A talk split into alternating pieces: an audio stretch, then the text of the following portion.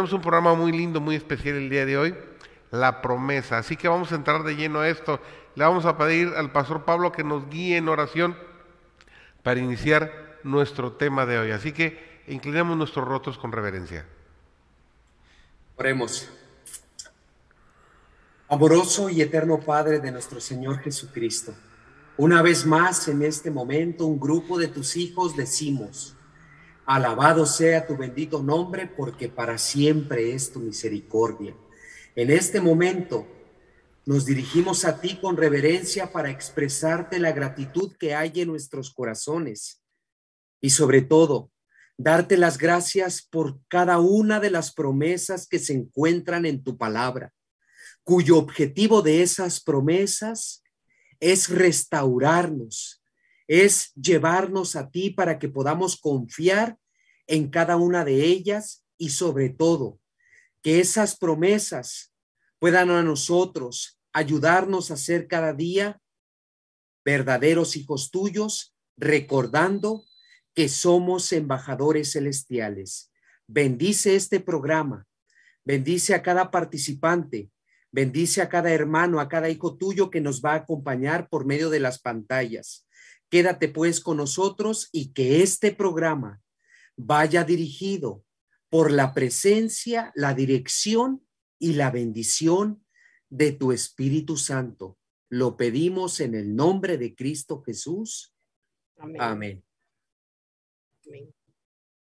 En lo personal, cada vez que estudiamos la lección, cada vez que leemos algo nuevo, que buscamos una referencia, que leemos los versículos de Génesis, vamos encontrando más y más maravillas de lo que fue la vida de Abraham convertido luego en Abraham. Eh, es, es increíble la profundidad de cada una de las etapas de su vida, de cada uno de los sucesos de su vida, los significados que tiene cada uno. Y, este, y no le vamos a quemar el rollo a Raúl porque él tiene la introducción de esta tarde. Así que adelante Raúl, te escuchamos con la introducción del día de hoy, por favor. Gracias. Eh, ciertamente hay, hay, mucho que decir y mucho que explorar y aprender de, este personaje Abraham. Eh, lo vimos días atrás cuando consideramos el capítulo 12, el primer llamado de Dios a Abraham fue, vete de tu tierra y de tu parentela al lugar, a la tierra donde yo te voy a llevar. Allí hay un vete. Y curiosamente, en la porción que nos ocupa hoy, eh, Génesis 22, hay un segundo vete. Dios le dice, toma a tu hijo, tu único Isaac, a quien amas y vete a la región de Moria, al monte Moria, para ofrecerlo en sacrificio. Qué desafío tan grande, ¿verdad? Si el primer vete fue duro, dejar su país, dejar su familia, su familia extendida, dejar sus proyectos de vida que tenía ahí para efecto de un plan que Dios todavía no le manifestaba, ahora no es solo dejar el pasado, ahora el segundo vete es dejar el futuro, porque todo lo que Dios había eh, dicho a Abraham en términos de promesas y que ahora se estaban empezando a cumplir en el nacimiento de Isaac, tendrían que consumarse en el futuro. Y la muerte de Isaac, obviamente, daría el traste con cualquier plan que Dios tuviera para Isaac y para el futuro del mundo si éste moría de esa manera.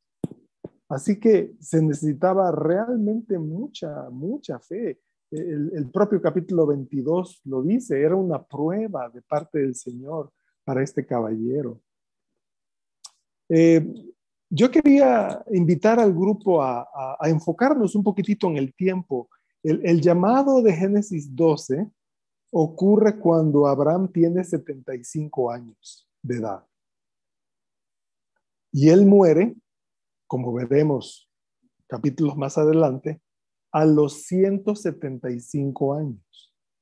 En otras palabras, la, vida que la escritura registra, el, el espectro de vida de Abraham comprende 100 años.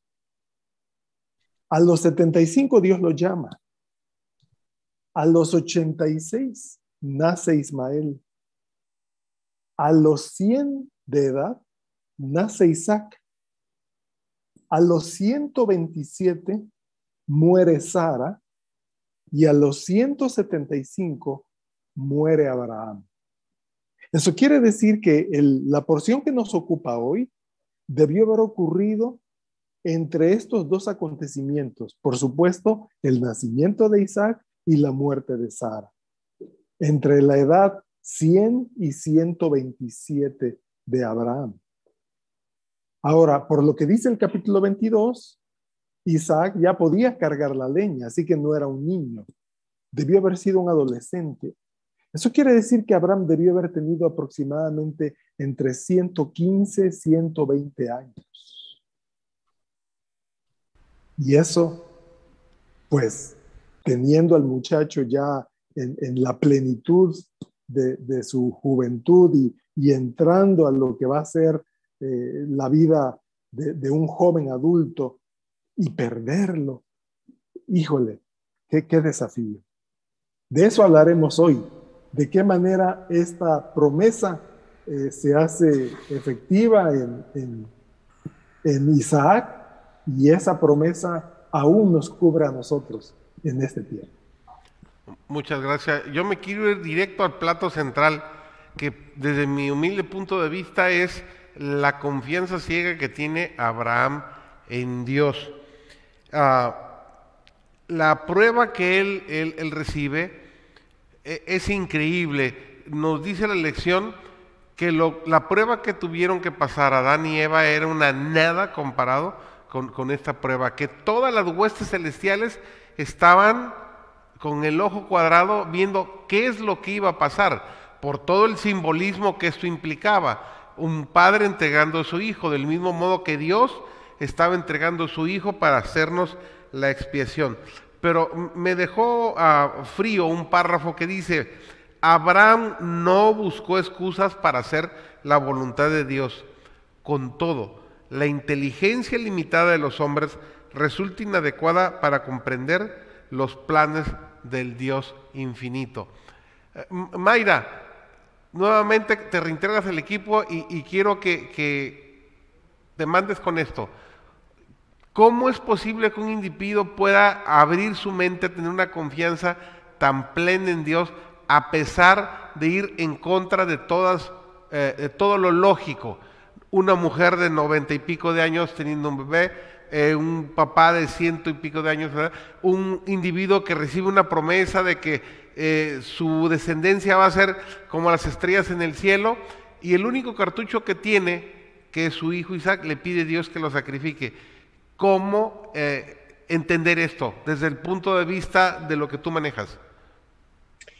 Mira, desde el punto de vista que yo manejo, eh, aquí hay algo pues muy, muy contundente y es la absoluta eh, confianza que Abraham tenía en el Señor. no hay otra manera de explicarlo, ¿no? Eh, esa, esa apertura, esa receptividad, porque cuando el Señor le dice, vete, sal de tu parentela, a un sitio que yo te voy a mostrar, él ni siquiera sabía dónde iba. Eh, para nosotros no es tan fácil eh, poder caminar, actuar, tomar decisiones de la manera que lo hizo Abraham y eso y por algo es el padre de la fe, ¿no? La fe de Abraham eh, inquebrantable frente al Señor, porque de verdad que a él le tocaron unas pruebas un tanto difíciles. las dos, sal y vete, fueron muy fuertes Primero, sal de tu parentela donde tú no sabes que tú vas a ir, tú simplemente me vas a obedecer. Y él, manso corderito, sí señor, recogió y se fue, ¿verdad? Y luego cuando también entonces le dice lo de, lo de Isaac. O sea que esto es fe, no hay otra manera de explicarlo y de que Abraham tenía una relación con Dios tan especial, tan estrecha, que él podía conocer la voz de Dios Y aunque el mandato que el Señor le estaba dando en esos momentos para nuestra mente pudiera ser incomprensible, ¿verdad? Difícil, pero él sabía quién le estaba hablando y por eso él simplemente obedeció, obedeció así con fe ciega, sin hacer ningún tipo de cuestionamiento. Esto ya se puso bueno, pues ya se calentó. Ahí tengo tres manos, David, Raúl y luego Pablo, viene. Sí, ahí estaba leyendo un comentario de la lección donde hablaba de que a veces se toma que este ejemplo de Abraham es un triunfo de la fe sobre la razón. No, porque se supone de que Dios le había prometido que a través de él, o sea, que por Isaac iban a ser una gran nación. Pero menciona de que esta fe de Abraham eh, no es una fe ciega, que a veces él dice, no, es que él solo creyó porque Dios le dijo, pero Abraham ya tenía una experiencia, ya tenía la experiencia con Dios. Él conocía también a Dios, que él podía tener una confianza total. No actúa ciega, sino con los ojos abiertos, porque tenía experiencia de que eh, Dios nunca actuaría en contra de su carácter verdadero, veraz y digno de confianza. Y pues tal vez Abraham necesitaba aprender la lección de no confiar en sus propias ideas para asegurar que los propósitos de Dios se, se cumplieran, porque pues sabemos de que él ya había cometido el error de tener Ismael con, con Agar, ¿no? Pero este de él quería confirmar la intención, eh, o sea, se confirmó la intención de Dios de hacer a Abraham a través de su descendencia una gran nación. Entonces, aquí para mí lo que rescato de esta parte es que la obediencia es importante, pero no tanto sin la comprensión del propósito de Dios y así pues tener una fe más fuerte todavía. Gracias. Totalmente de acuerdo con lo que dice David. Eh, solamente me gustaría agregar algunas, algunas cosas. Eh, los propios acontecimientos de la vida de Abraham ponen de manifiesto que el libro de texto del cual se derivarían las lecciones, el aprendizaje espiritual para Abraham y para todo ser humano, son las, las pruebas por las que tiene que cruzar uno. Y, hasta donde hemos podido ver, hay, varias pruebas. Acá en el capítulo 12 la visita a Egipto eh, y el problema de decir, bueno, lo que pasa es que no es mi esposa, es mi hermana, este, porque hay una relación allí entre nosotros por, por nuestros padres. Este, e, eso fue una circunstancia donde la fe de Abraham se vio, se vio comprometida. Un poquito más adelante, en el capítulo 16, el nacimiento de Ismael producto de la sugerencia de, la propia Saraí de, tomar a Agar sin consultar a Dios de nuevo. E, esa fue otra prueba.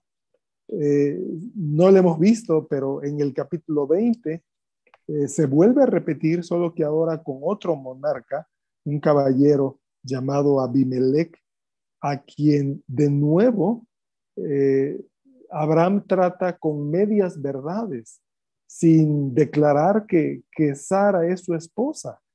Y, eso fue, pues, hasta cierto punto inconcebible, ¿no? ¿Cómo, pudo cometer ese error dos veces?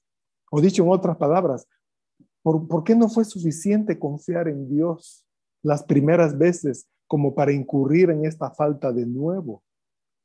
Bueno, cuando llegamos al capítulo 22, ahí se da lo que dijeron Mayra y David. A, ese punto la experiencia de, Abraham ya parece madura, de modo que la prueba que se le presenta la, supera, eh, ciertamente era más intensa y más severa que la del propio Adán, pero la supera porque su fe ya está en un nivel en el cual él dice, yo sé quién he creído, yo, yo estoy convencido y lo que me pida el Señor, estoy listo para dárselo.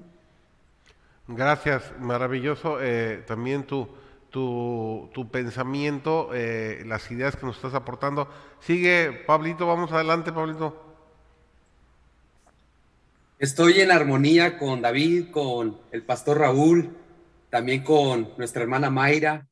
Eh, Dios ya había revelado a Abraham que Él era el Dios verdadero, el creador de los cielos y la tierra, el protector. Abraham ya había palpado la protección de Dios cuando Dios estuvo con Abraham para librar a Lot.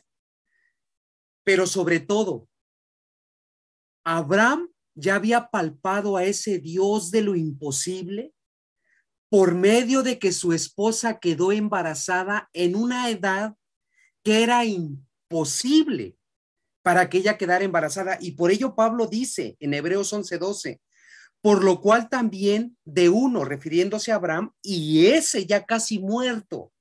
Abraham ya tenía una edad donde también, sí, podía tener, pero sobre todo su esposa, y ahí Abraham pudo palpar el poder de Dios. Y como bien lo dijo el pastor Raúl, Abraham había ya sido preparado para obedecer a Dios.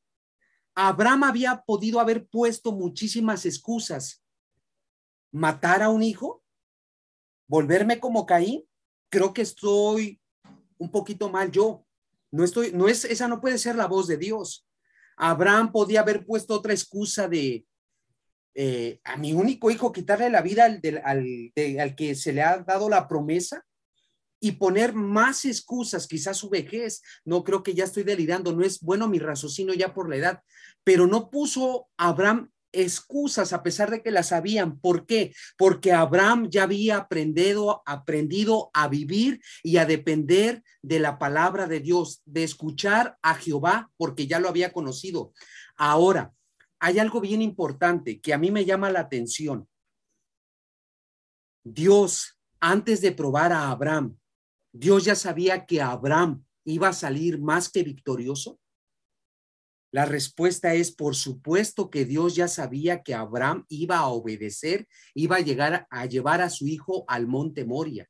Entonces, ¿cuál fue el objetivo de Dios de llevar a, Abraham y que llevara a su hijo para entregarlo? Justamente era por un bienestar para el propio Abraham y sobre todo él como padre de la fe de los creyentes, que él fuera un testimonio vivo. Y todavía lo más impresionante, como bien lo pronunció al inicio el pastor Raúl, Isaac era un adolescente entre unos 15 y 20 años. ¿Cómo es posible que ese jovencito, o ese joven ya, llevaba la, la leña sobre sí? Cuando Abraham y él prepararon el altar y pusieron encima la leña, Isaac, obediente, se acostó encima de la leña, su hijo lo ató y venía el siguiente acontecimiento. ¿Qué fue lo que Abraham le había enseñado a su hijo? Que su hijo también había aprendido a depender de Dios y sobre todo de creer en su padre, que más adelante vamos a ver ese, ese punto que también es crucial y se nos hace un llamado solemne, en este caso a los que tienen la bendición de ser padres.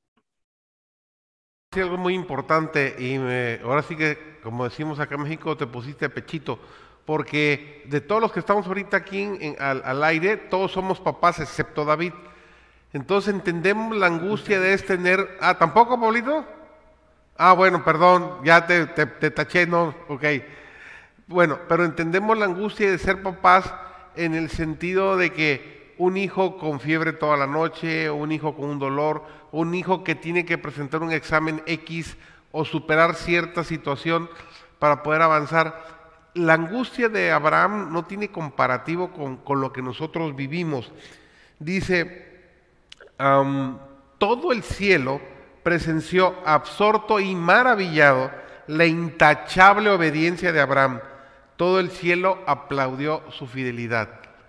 Pero a ver, Sed y Roberto, ¿Cómo podemos entender de que sí, ok, Abraham tenía una gran fe, pero cuando me dice mi papá y voy entendiendo como que a mí es el que me va a tocar que me sacrifiquen, yo no sé si en algún momento pasó por la cabeza Isaac, a mi papá ya de plano se le botaron los tornillos o, o algo, o algo está pasando y voy a salir corriendo.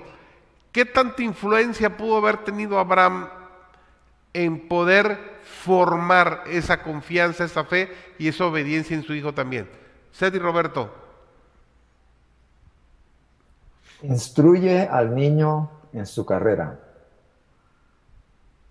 Eh, Abraham fue, se le, se le pidió que sacrificara el hijo cuando tenía 120 años. O sea que para mí Isaac tenía como 20 años. Más o menos. Tenía, tenía bastante tiempo para haberlo instruido.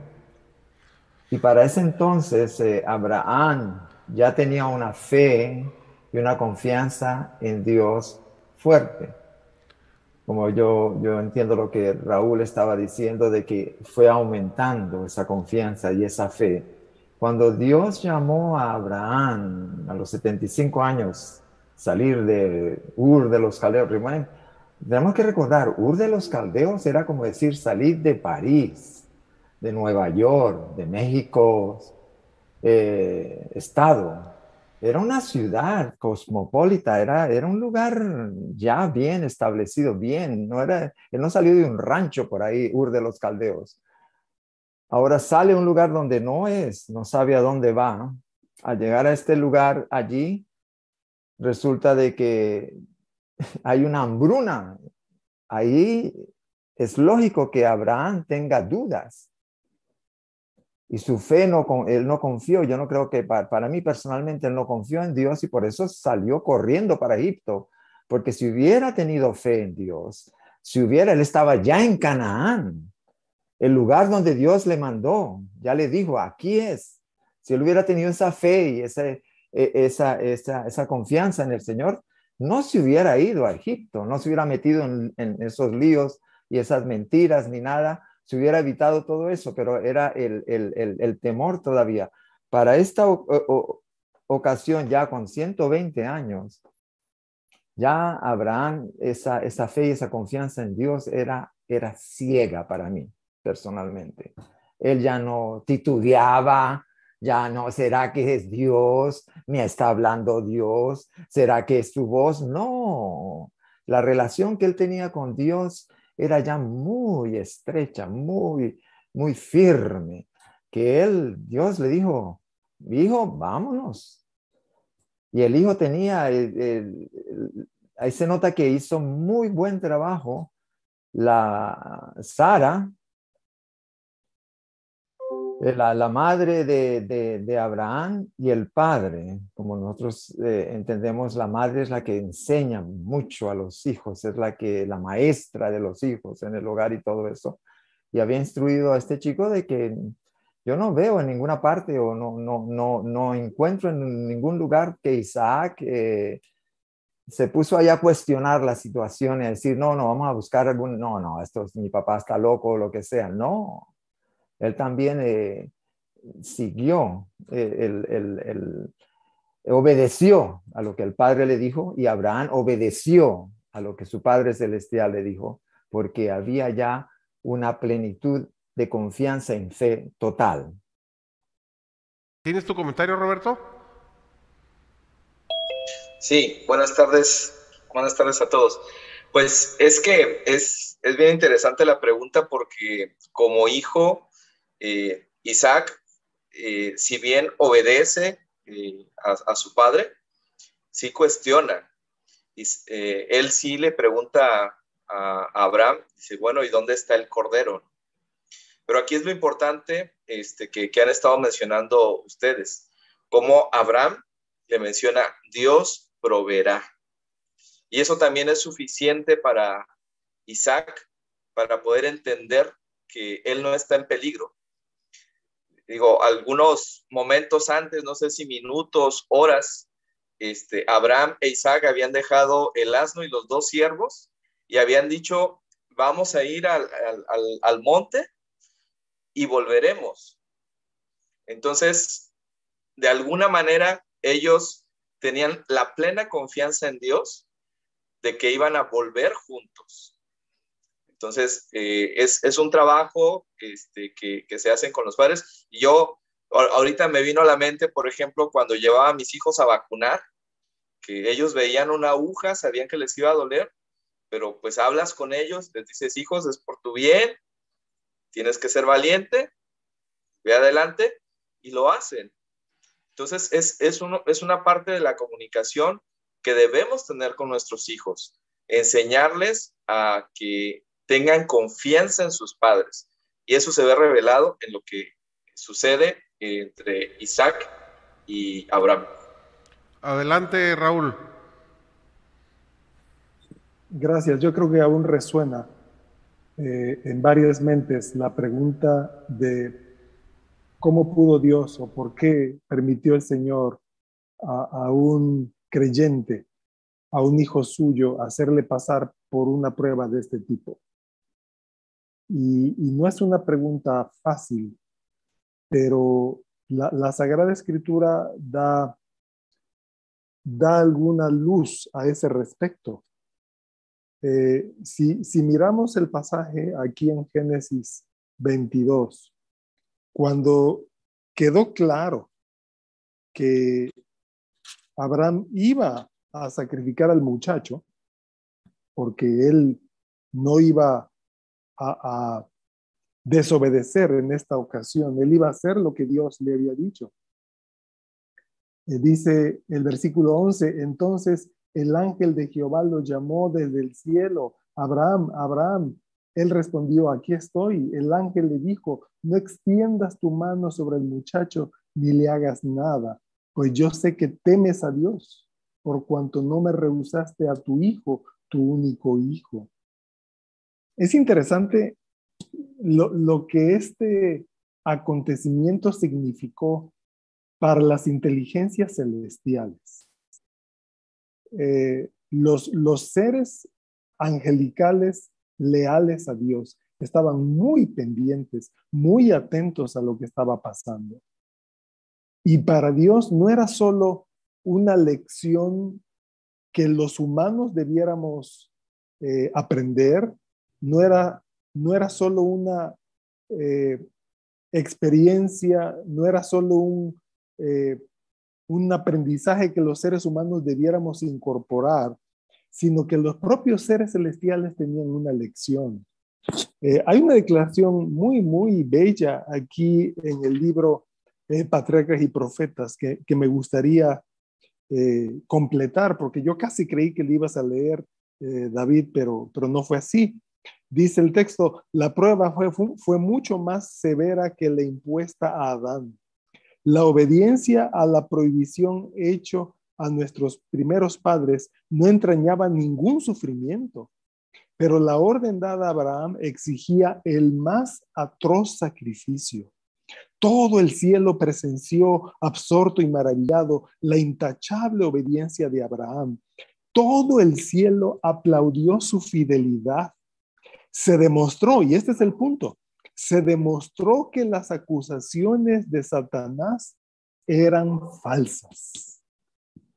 Debemos mirar la Biblia no solo desde el plano horizontal de lo que ocurre en esta tierra, no nos olvidemos del conflicto eterno. No nos olvidemos de lo que Satanás ha dicho y ha querido que los seres humanos aceptemos respecto de Dios. Pero esta experiencia, esta prueba, sirvió para que los seres angelicales y los seres humanos en conjunto nos diéramos cuenta de que Dios no es como Satanás dice ser. Tanto amó Dios al mundo que ha dado a su Hijo unigénito para que todo aquel que en él crea no se pierda, mas tenga vida eterna.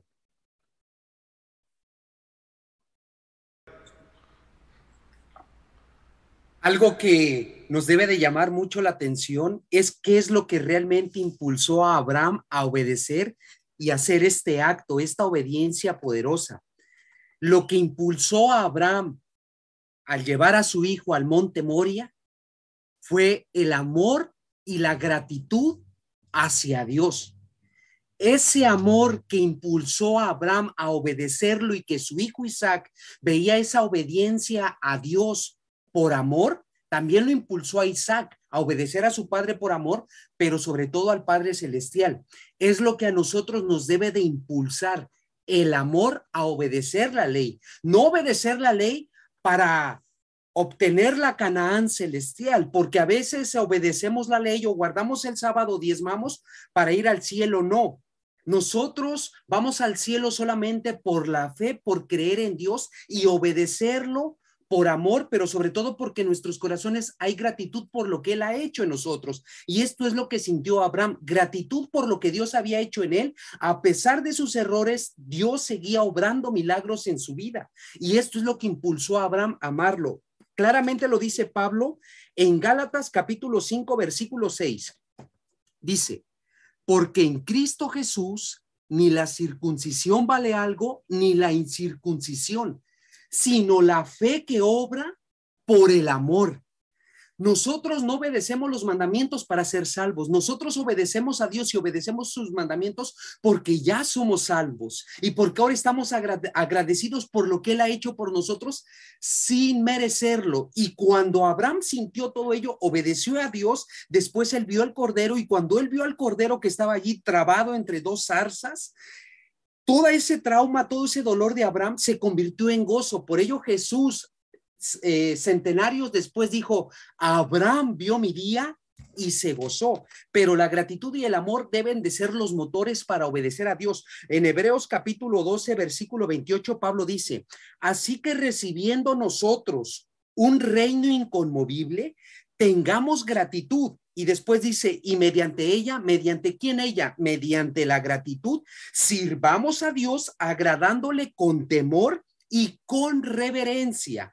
Nosotros sabemos que obedecemos a Dios porque son sus mandamientos, pero los obedecemos por, por amor y por gratitud. Ahora, hoy en día hay, hay, algunas personas o la mayoría del mundo evangélico que dicen que somos salvos por gracia sin obedecer la ley de Dios. La ley no se tiene que obedecer porque yo no obedezco la ley para ser salvo. Estoy de acuerdo. Nosotros somos salvos por gracia, porque es un don de Dios, pero la ley se debe de obedecer. ¿Por qué? Una vez más lo vuelvo a decir, por amor y por gratitud. La ley de Dios, mis hermanos, aquellos que nos están acompañando, la ley, la Biblia, porque cuando Pablo se refiere a ley, se está refiriendo a todo lo que nosotros hoy tenemos como Biblia. Este, este sagrado libro tiene como fin mostrarnos cómo debemos de vivir, cómo debemos de obedecer y de, y de adorar a Dios, pero sobre todo, el propósito de este libro es llevarnos a Cristo primeramente llevarnos a Cristo. Permítanme. Aquí lo dice Pablo en Gálatas. Eh, uno de los puntos esenciales de la ley de Dios no es decirme lo que es pecado, aparte de ello, decirme que es pecado, pero va más allá. La ley de Dios tiene como objetivo llevarme a Cristo. Gálatas capítulo 3, versículo 24, dice, de manera que la ley ha sido nuestro ayo, nuestro tutor, nuestro guía, nuestro tutor para llevarnos a dónde, nuestro guía para llevarnos a quién, Dice, para llevarnos a Cristo a fin de que fuésemos justificados por la fe. La salvación, la justificación es por la fe, sin las obras de la ley. Pero la ley misma no se, se abroga a ella misma, sino que más bien la confirma porque la ley de Dios es redención, es restauración y la ley de Dios por medio de la obediencia nos lleva a la imagen de Cristo Jesús, el autor de la ley. Muchas gracias. Mientras Roberto prepara la gema, David, ¿nos podrías lanzar la pregunta de la semana, si eres tan amable? Claro que sí. La pregunta de la semana es, ¿por qué necesitamos expiación? Va de nuevo, ¿por qué necesitamos expiación? Raúl, todo este simbolismo de Abraham con Isaac, ¿cómo lo relacionamos con esta palabrita de expiación? Eh, la expiación como concepto significa eh, volver a ser uno con quien estábamos separados, volver a ligarnos. Eh, en inglés esta palabra expiación es atone, que es at one, volver a ser uno. Es, una traducción muy, muy buena respecto del significado original de esa palabra. Eh, el problema del pecado cuando inicia es sencillamente darle la espalda a Dios y ligarnos con un poder, con una fuerza que es adversa a Dios, que es la del enemigo. El plan de la salvación no es otra cosa que interponer enemistad entre nosotros como humanidad y ese ser maligno con el que nos afiliamos cuando pecamos, y entonces volver a Dios, a estar en amistad con Él. Como le dijeron los amigos eh, a Job, eh, reconcíliate hoy con Él, amístate hoy con Él y tendrás paz. Eh, la promesa de Génesis 3.15 de un descendiente humano representando a Dios para unificar a la humanidad con Dios y romper la amistad con el pecado, es lo que vemos consumado aquí en la experiencia y la lección de Abraham con Isaac. Ese era la, el, punto de la expiación. Ok, nos queda claro entonces que finalmente eh, Dios utiliza esta historia, esta experiencia que viven Abraham y que viven Isaac para recordarnos y hacernos entender de que para poder reencontrarnos con el Señor, para poder pagar la deuda que nosotros tenemos, tiene que haber expiación, tiene que haber derramamiento de sangre, porque finalmente Dios proveyó para el sacrificio. ¿ok? Eh, a ver, eh, la gema, Roberto, y nos compartes, por favor. Sí, la gema la encontramos en Testimonios para la Iglesia, tomo 3, eh, la página 407, dice lo siguiente. Isaac prefiguró al Hijo de Dios, que iba a ser ofrecido por los pecados del mundo. Dios quería inculcar en Abraham el evangelio de la salvación del hombre. Para ello, y a fin de que la verdad fuese una realidad para él como también para probar su fe, le pidió que quitara la vida a su amado Isaac. Todo el pesar y la agonía que soportó Abraham por esta sombría y temible prueba tenía por, por propósito grabar profundamente en él la comprensión del plan de redención en favor del hombre caído se le hizo entender mediante su propia experiencia cuán inmensa era la abnegación del Dios infinito al dar a su propio Hijo para que muriese a fin de rescatar al hombre de la ruina completa. Para Abraham, ninguna tortura sufrió al obedecer la orden divina de sacrificar a su Hijo. Ok, muchas gracias. Eh, nos quedan unos poquitos minutos, así que vamos a comenzar con algunas de las preguntas. Recordemos que aquí lo que estamos es tratando de enfocar los puntos principales de la lección y a través del estudio cada día podremos irnos profundizando más y con todas estas ideas que nuestros eh, eh, compañeros están virtiendo hacia nosotros, vamos a poder profundizar más en el estudio de cada uno de los diferentes aspectos de la lección de esta semana. A ver, la primera pregunta, Mayra, por favor, ¿nos las podrías este, eh, hacer llegar a todos? Un gusto. Dice así, ¿por qué pidió Dios a Abraham que sacrificara a su hijo en contradicción a su promesa? Vuelve, ¿por qué pidió Dios a Abraham que sacrificara a su hijo en contradicción a su promesa? Adelante, David. Sí, eh, es interesante porque, ¿cómo se llama? En Patriarcas y Profetas, se dice que fue para grabar en la mente de Abraham la realidad del Evangelio, así como para probar su fe, por lo que Dios le mandó a sacrificar su hijo.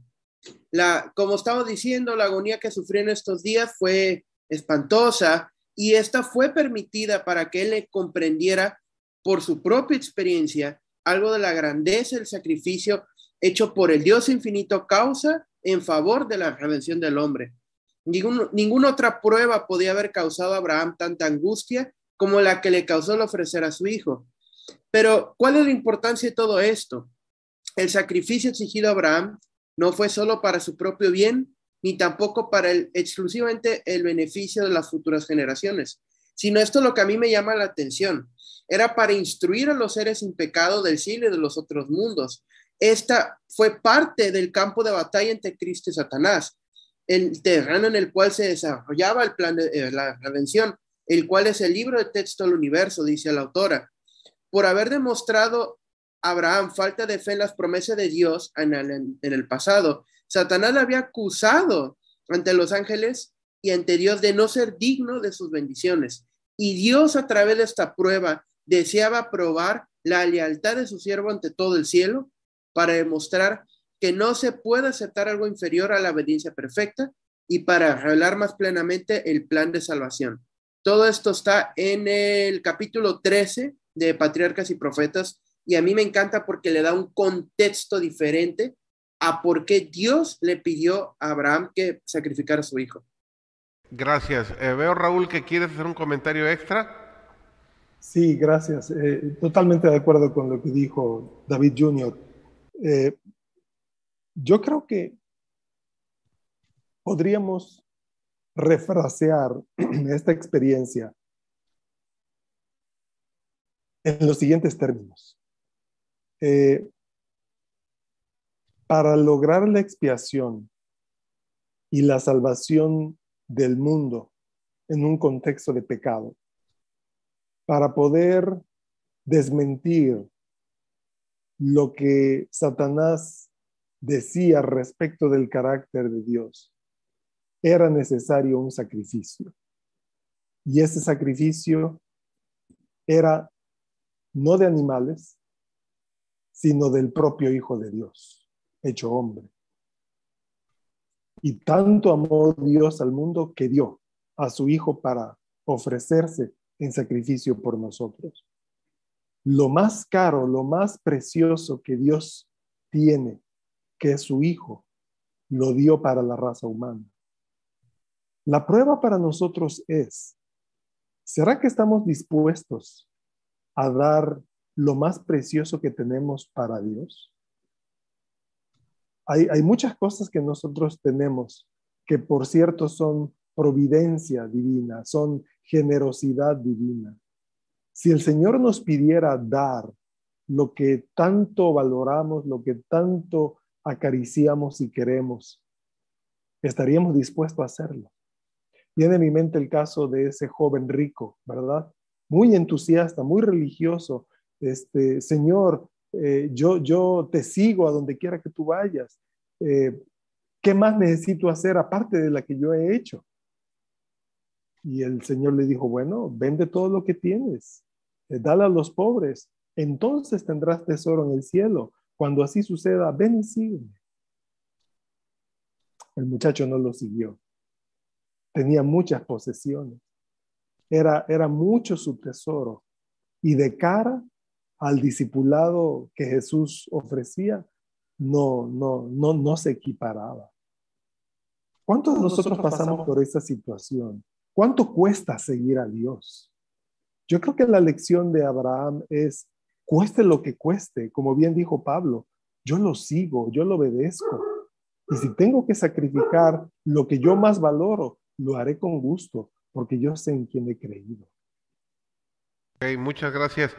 ¿Hay algún comentario más? Si no, pasamos a la, a la siguiente pregunta. Si nos haces el favor, Mayra. Yo creo que podríamos brincarnos a la 3 quizás.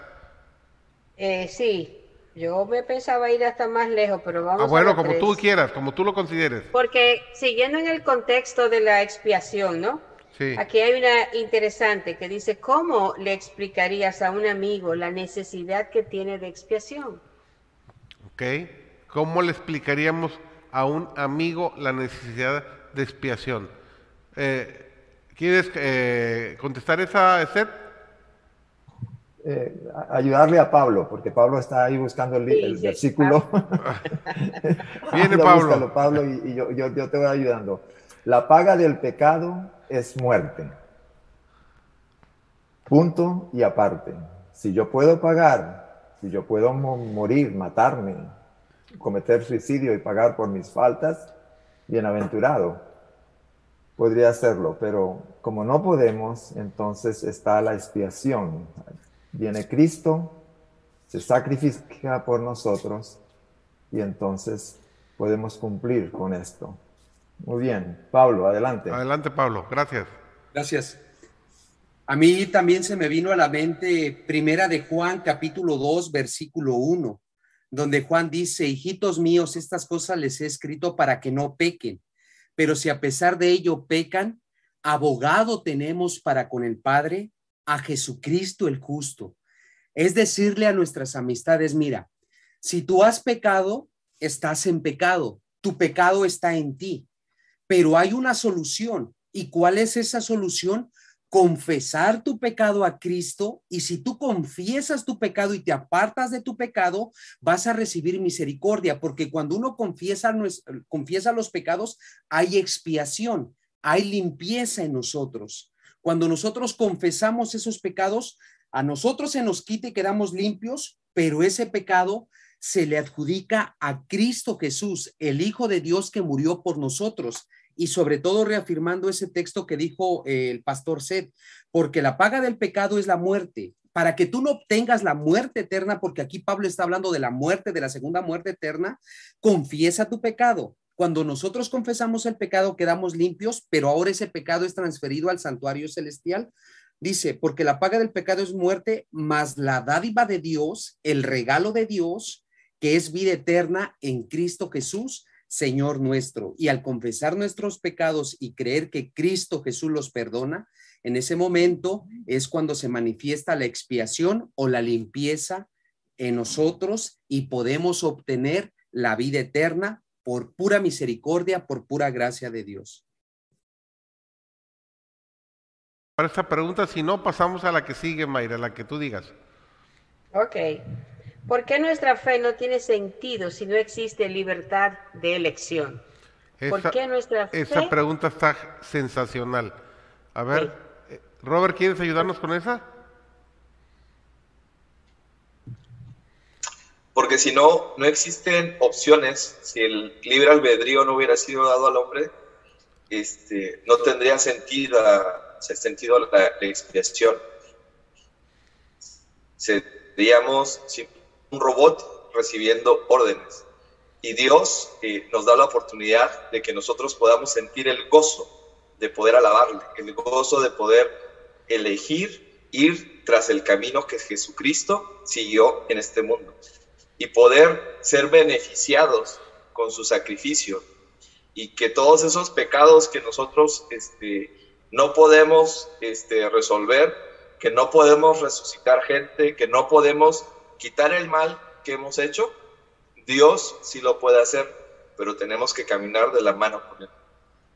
De, ahí la importancia de cómo toda la hueste celestial, todos los ángeles y los mundos no caídos estaban viendo lo que pasaba en ese momento con, con Abraham, porque era la expresión de hacer ver mal a, Satanás en el sentido de que Satanás decía que Dios era un Dios egoísta, que quiere que hagamos lo malo que él dice, pero ahí él estaba dando la opción de decir, ok, Abraham puede obedecer o no puede obedecer, ¿verdad? Y entonces era, era la, manifestación muy clara del libre albedrío que tenemos. Si no hay ningún comentario más, avanzamos. A ver, Pablo. Muy breve, y es la manifestación del amor, ¿no? Porque, porque si no, entonces estaríamos frente a una dictadura.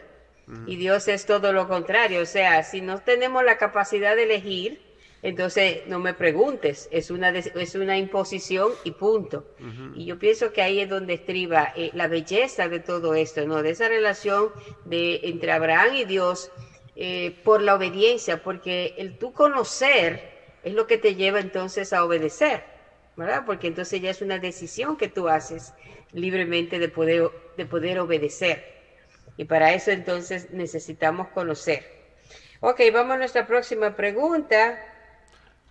¿Por qué es tan reconfortante saber que si bien todas las cosas que pasan no son voluntad de Dios, Él todavía está al mando? Adelante Pablo con lo que querías decir y luego te sigues con esta. Ok. Pues lo que dijo nuestra hermana Mayra yo allí también veo en el libre albedrío el amor puro, el amor de Dios. Y se vino a mi mente Apocalipsis 3:20. Dios es un caballero, Él nunca va a derribar la puerta de nuestro corazón. Es un Dios muy amable, toca primero. Dice, aquí yo estoy a la puerta y llamo. Si alguno oye mi voz y abre la puerta, entraré a Él y cenaré con Él y Él conmigo. Allí se revela una vez más el amor de Dios para con sus criaturas allí eh, está manifestado y referente a la pregunta del cómo este... Es tan reconfortante saber que si bien todas las cosas que pasan no son voluntad de Dios, Él todavía está al mando. Gracias, hermana Mayra. Hay una palabra que se encuentra allí en primera de, de Pedro que hace alusión a que Dios conoce el futuro. Dios sabe lo que va a pasar adelante, pero Él nunca va a influir, a modificar el presente y el futuro para que se hagan las cosas como Él quiere, sino que Él al tener conocimiento, Él lo dice desde, eh, desde antes que suceda. Lo vemos claro en Daniel capítulo 2 acerca de esa estatua de oro, de plata, de bronce, este, de hierro y después de hierro con arcillo, con barro.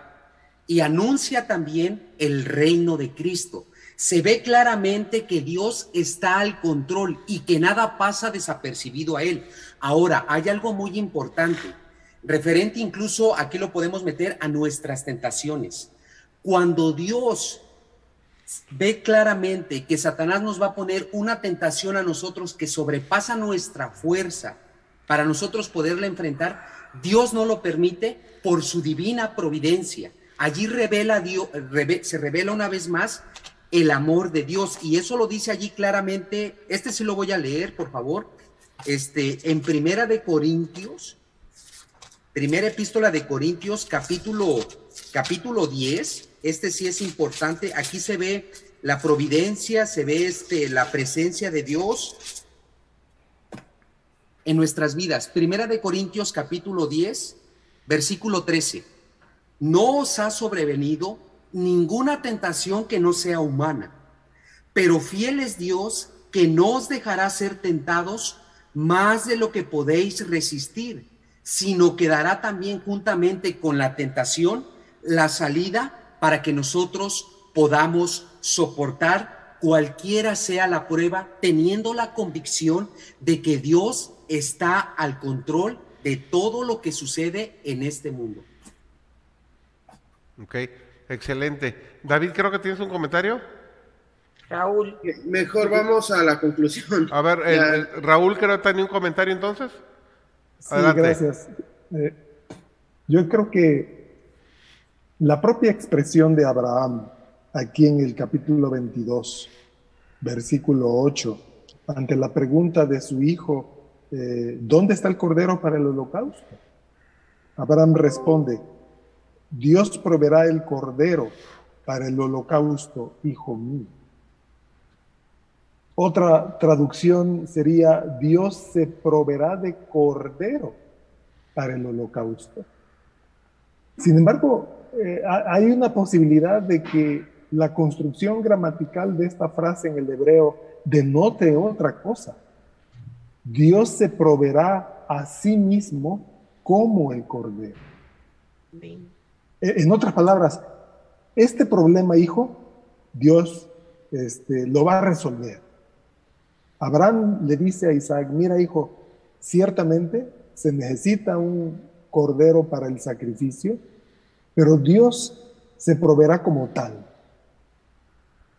Eh, aquí me parece que hay una interacción de elementos. Por un lado, la fe, cuya raíz es la profunda confianza personal en Dios, y por el otro lado es la esperanza.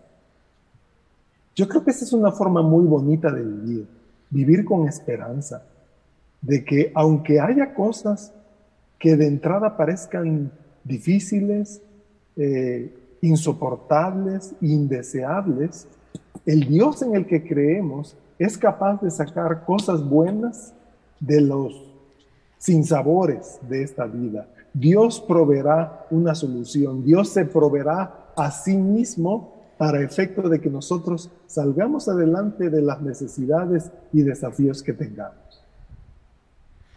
Ok, estamos... No sé si, eh, José David, porque esa última pregunta, aunque sea con una sola eh, línea, ¿cómo explicas que a la gente buena le suceden cosas malas y a la gente mala le sobrevienen cosas buenas? Esa pregunta está sensacional. Eh, eh, Seth, ¿quieres contestarla? ¿O Pablo quiere contestarla? A ver, Pablo, ya levantó la mano, viene. Es algo maravilloso lo que dice el Salmo 73 referente a esa pregunta. Voy a leer solamente unos textos, queridos hermanos que nos están acompañando. Después ustedes analicen este salmo con oración y es maravilloso lo que sucedió con David. Dice, Ciertamente es bueno Dios, perdón, este ya no es este salmo, pero es un salmo de, de David, referente a que David estuvo a punto de caer, de resbalar, al mirar que los impíos prosperaban. Sí es ese, Ya. Pablo. ¿Perdón? Sí es ese. El Salmo 73. Un poquito más adelante, donde estaba sí. leyendo. Gracias, Pastor Raúl. Sí, efectivamente dice, ciertamente es bueno Dios para con Israel, para con los limpios de corazón. En cuanto a mí, casi se deslizaron mis pies, por poco resbalaron mis pasos, porque tuve envidia de los arrogantes, viendo la prosperidad de los impíos, porque no tienen congojas por su muerte, pues su vigor está entero.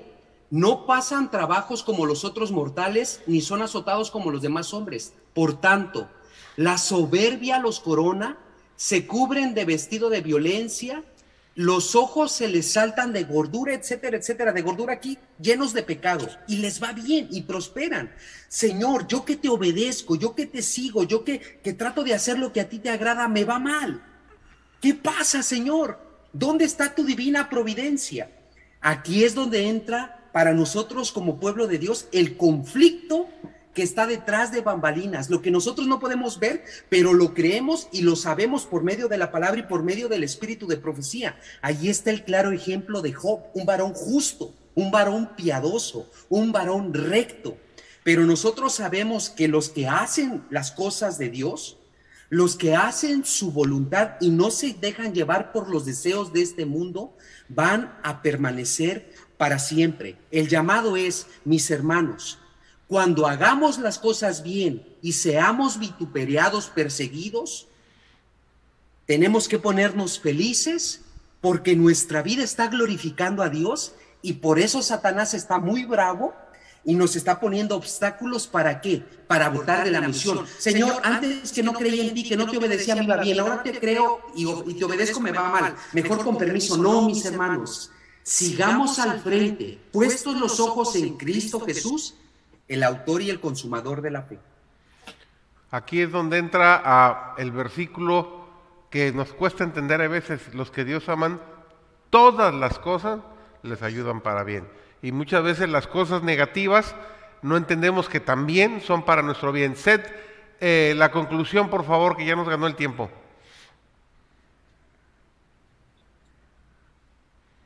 El Tu, mic. tu micro, porfa, perdón, Eh, Disculpe, no pasa nada. Estaba adelante. leyendo eh, una de nuestras estudiantes en la Universidad de Argentina, se llama Yahilda Villar, escribió al estudiar el, el domingo, eh, escribió algo que dice, fe es hacer lo que Dios pide por más difícil que sea de entender. La fe bíblica no se trata tanto de nuestra capacidad de dar a Dios y de sacrificarnos por Él, sino de nuestra capacidad de confiar en Él y recibir su gracia mientras comprendemos cuán indignos somos. Al estudiar esta semana, eh, hermanos y hermanas, eh, tratemos de ver eh, nuestra biografía o comparar nuestra, nuestra vida con la de Abraham, con lo que vivió Abraham y Sara. Tratemos de ver las similitudes y por lo que hemos pasado nosotros y ellos pasaron. Sería interesante. También recordando que los pensamientos de Dios son tan lejos como el este del oeste en comparación a los nuestros. La manera como Dios piensa muchas veces, eh, como bien vemos en la historia de Abraham, y al estudiar esta semana la historia de Abraham, es bastante, bastante eh, diferente a la nuestra. Recordando también al estudiar la lección que nuestro futuro no depende de nuestra educación. Recordemos que nuestro futuro no depende de nuestro trabajo. Nuestro futuro no depende de las amistades que tenemos. Nuestro futuro, futuro solo depende de Dios. Y para finalizar, recordemos al estudiar esta, esta semana eh, que Dios escogió a Jonás sabiendo que él huiría. Dios eligió a David sabiendo que cometería adulterio. Dios escogió a Pedro sabiendo que lo negaría. Dios aceptó a Judas sabiendo que él lo traicionaría. Y yo añadiría, Dios aceptó a Abraham sabiendo de que su fe no era tan fuerte como debiera ser. Tus debilidades, recordemos, no escandalizan a Dios. Muchas veces pensamos, wow, es que soy, es que cómo soy yo. Tus, tus debilidades no escandalizan a Dios. Él te eligió aunque tuvieras defectos. Por lo tanto, no te rindas. Termino con Juan, eh, perdón, Romanos 11:33, la segunda parte del versículo. Cuán insondables son sus juicios e inescrutables sus caminos. ¿Por qué estás pasando, mi querido amigo, mi querido hermano? No lo sé. Pero confía en Dios que Él tiene la puerta de salida para esa situación que tú estás viviendo. La próxima semana vamos a estudiar eh, el tema Jacob el suplantador. Así que tenemos con todo esto que hemos estudiado durante este, esta hora, material de maravilla para ahondarnos, profundizar en el estudio y sacar más lecciones que servirán para nuestro crecimiento espiritual. Así que muchísimas gracias a este maravilloso equipo, Seth, Mayra, Raúl, Pablo, Roberto, David, gracias por habernos acompañado esta eh, semana. Nos veremos la próxima semana, igual 7 de la noche, no lo olvide. Y para terminar, nos diriges en oración, David, por favor. Claro que sí, vamos a orar. Padre nuestro que estás en los cielos, santificado sea tu nombre.